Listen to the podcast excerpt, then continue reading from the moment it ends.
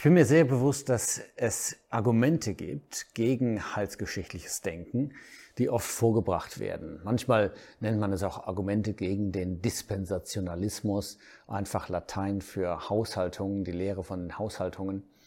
Und es gibt Gläubige, die es wirklich ernst meinen und die sagen, ich habe Mühe damit, dass man die Geschichte einteilen sollte in Zeitepochen und dass Gott unterschiedlich mit Menschen umgegangen sein soll in den verschiedenen Epochen.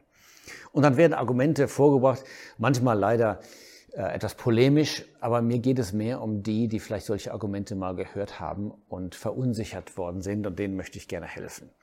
Ein Argument lautet, hat Gott sich etwa geändert? Dahinter steckt Folgendes. Man sagt, wenn, wenn Gott in einer Zeitepoche sagt, du sollst die zehn Gebote halten und auch den Rest des Gesetzes, die anderen 600 Gebote, dann kann man sich nicht vorstellen, dass Gott Christen sagen würde, dass sie nicht unter Gesetz sind. Und um das ad absurdum zu führen, ja, um zu zeigen, dass das gar nicht sein kann, sagt man dann, wenn das so wäre, dann müsste Gott sich ja geändert haben. Ja, das ist natürlich ein Fehlschluss. Äh, um es erstmal zu weg, vorwegzunehmen, ähm, Gott hat sich nicht geändert. Jakobus sagt das ganz klar, Jakobus 1, Vers 17, bei dem noch nicht mal eines Wechsels Schatten ist. Ja, Gott ist Gott und Gott ist unveränderlich. Aber was steckt dahinter?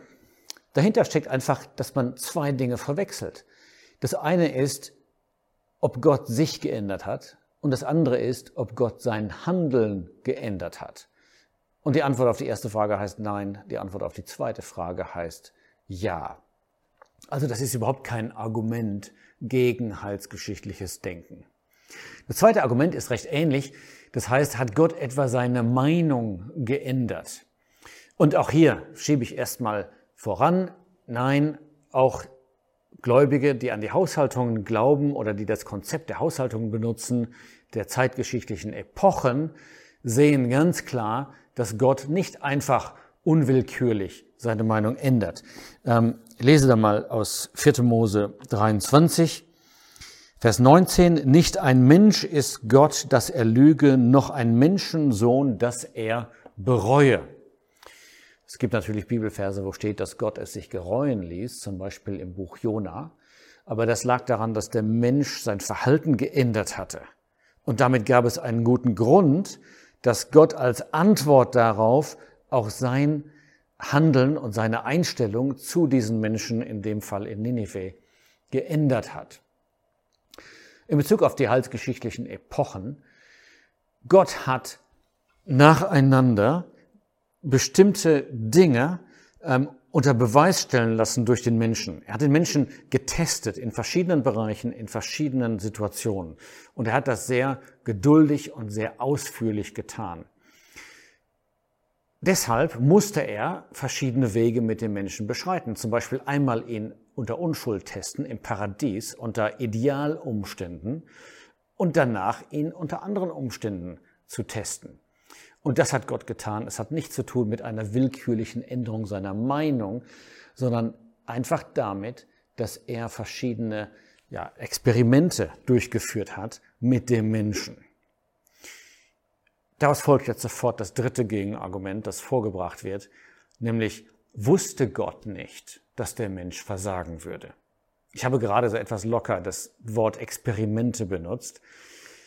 Was ich damit meine, ist aus Sicht des Menschen. Natürlich wusste Gott vorher das Ergebnis.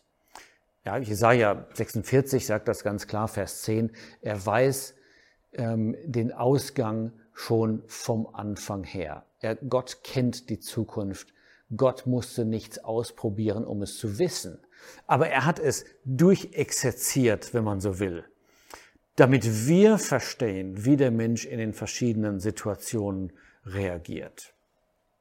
Das vierte Argument. Hat sich etwa der Weg der Errettung geändert? Man meint damit, wenn manche Menschen das Gesetz halten müssen und von anderen Menschen wird das nicht verlangt, dann müsste sich ja der Weg der Errettung geändert haben.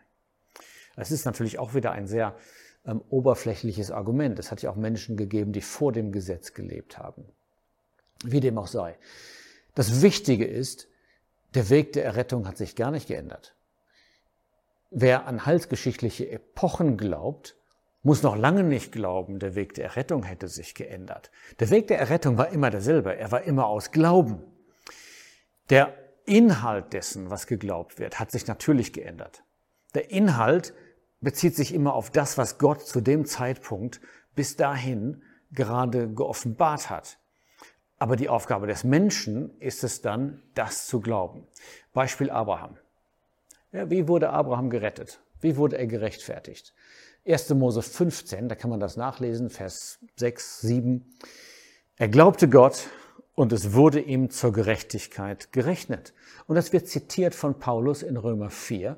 Und da zeigt er, da macht er genau diesen Punkt, dass Errettung, dass Rechtfertigung schon immer aus Glauben war. Also nicht der Weg der Errettung hat sich geändert, sondern es war immer der Glaube, sondern das, was geglaubt wird. Ein fünftes Argument sagt, durch Haushaltungen wird die Bibel zerschnitten. Damit meint man Folgendes. Ähm, wenn wir ein Kapitel der Bibel lesen und dann sagen, naja, dieser Vers bezieht sich auf die Versammlung, den muss man so verstehen, und der andere Vers, der bezieht sich nicht auf uns, er spricht von einer anderen Gruppe von Gläubigen, dann sagt man, naja, ihr, ihr zerschneidet ja einfach die Bibel. Das, das Interessante ist, dass eigentlich das Gegenteil der Fall ist. Die Bibel wird gar nicht zerschnitten durch die Unterscheidung heilsgeschichtlicher Epochen, sondern im Gegenteil. Gerade diese Unterscheidung hilft, die Bibel als Ganzes zu verstehen. Das Problem ist ja, wenn jemand Epochen nicht unterscheidet und jetzt einfach sich einbildet als Christ, ähm, müsste er das Gesetz halten. Was er in Wirklichkeit tut, ist ja Folgendes. Er, er liest das Gesetz und er sagt, ja, also hm, diesen Vers, den kann man nicht, der ist nicht haltbar heute. Ähm, das kann ich nicht machen. Aber den anderen Vers hier, den mag ich, den halte ich. Ähm, Sabbat halten, das könnte ich hinkriegen. Aber andere Verse, die sind mir zu kompliziert oder ähm, passen nicht in unsere Zeit und deshalb schneidet man die heraus. Das heißt, jemand, der nicht an heilsgeschichtliche Epochen glaubt, muss im Grunde genommen Passagen der Bibel einfach rausschneiden und sagen, die lasse ich beiseite. Sehr willkürlich, ein Jude hätte das nie gewagt. Aber das Mittel oder der Rahmen der heilsgeschichtlichen Epochen hilft uns gerade, das nicht tun zu müssen, sondern jeden Vers stehen zu lassen an seinem Platz, aber ihn eben zu sehen in seinem Kontext. Ja, wer spricht wann, zu wem, über wen? Und damit kann man jeden Vers verstehen und einordnen. Ein sechstes Argument ähm, sagt Folgendes. Selbst diejenigen, die an heilsgeschichtliche Epochen glauben, sind sich ja nicht einig darüber, wie die Epochen genau aussehen, wie viele es genau gibt. Ja, das ist eigentlich auch kein Argument. Ähm, es ist richtig, dass es Unterschiede gibt. Zum Beispiel hatte ich in meiner Einteilung von sieben Epochen, die ich vorgestellt hatte, nicht, nicht meine Einteilung, in, in der Einteilung von sieben Epochen, die ich vorgestellt hatte, die Zeit des Gesetzes als einen Zeitraum vorgestellt, als eine Epoche. Natürlich kann man den noch unterteilen, ja, je nachdem, ob es ähm, schon Könige gab oder ob es die Könige noch nicht gab. Man kann auch andere Unterscheidungen noch treffen. Man kann zum Beispiel, danach wurde auch gefragt, noch nach diesem Video, die Frage stellen, wie ist denn die Zeit der Drangsal einzuordnen zwischen der Entrückung und der Aufrichtung des tausendjährigen Reiches. Und auch darüber können wir uns unterhalten. Da kommt noch ein Video zu. Aber das ist kein Argument, das ganze Konzept der Einteilung ähm, ja, zu verwerfen. Man muss immer Folgendes bedenken. Das Wichtige bei halsgeschichtlichem Denken ist, dass man den Unterschied versteht zwischen der christlichen Epoche und anderen Epochen. Dass wir wissen, Spricht Gott hier über uns und zu uns? Sind das Dinge, die wir als Christen praktizieren sollen? Oder spricht er zu einer anderen Gruppe, die zu einer unterschiedlichen Zeit unter unterschiedlichen Regeln gelebt hat? Das ist eigentlich der Kernpunkt. Dazu kommt natürlich, dass man unabhängig von diesen Feinheiten in leicht unterschiedlichen Einteilungen verfolgen kann, wie sich die Herrlichkeit Gottes zeigt durch die Epochen hindurch.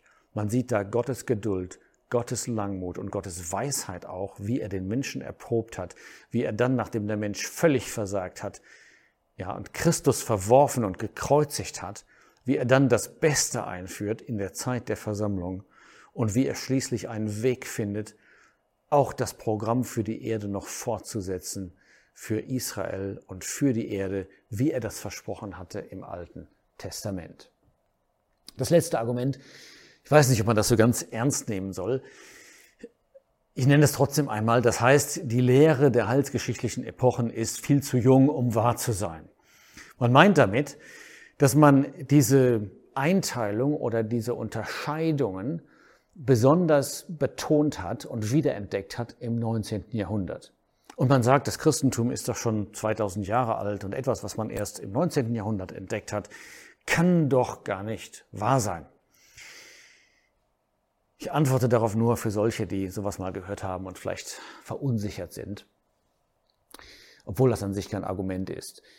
Das Alter einer Lehre ist überhaupt nicht entscheidend dafür, ob die Lehre wahr ist sondern was entscheidend ist, ist, ob die Lehre der Aussage, dem Inhalt der Bibel entspricht. Abgesehen davon sind die Unterscheidungen der heilsgeschichtlichen Epochen gar nicht so jung. Natürlich hat man, natürlich war das lange verschüttet und man hat es wiederentdeckt im 19. Jahrhundert. Aber wir haben viele Beispiele gesehen, wo Paulus und andere im Neuen Testament ganz klar machen, es hat verschiedene Epochen gegeben in der Vergangenheit und es wird noch verschiedene Epochen geben in der Zukunft. Wenigstens eine Epoche noch auf der Erde, das tausendjährige Reich. Ich hoffe, das hilft etwas, dass man sieht, das sind zwar Dinge, die manchmal so in den Raum gestellt werden, die vorgebracht werden gegen heilsgeschichtliches Denken, aber eigentlich haben diese Einwände wenig Bestand. Und wir können darauf verlassen, Gottes Wort steht. Wir wollen Gottes Wort als Ganzes anerkennen. Und dazu gehört auch, dass man berücksichtigt, wer zu wem spricht, in welchem Zusammenhang. Und dann können wir anfangen zu verstehen, was es wirklich heißt, Christ zu sein im Unterschied zum Menschen zu anderen Zeiten.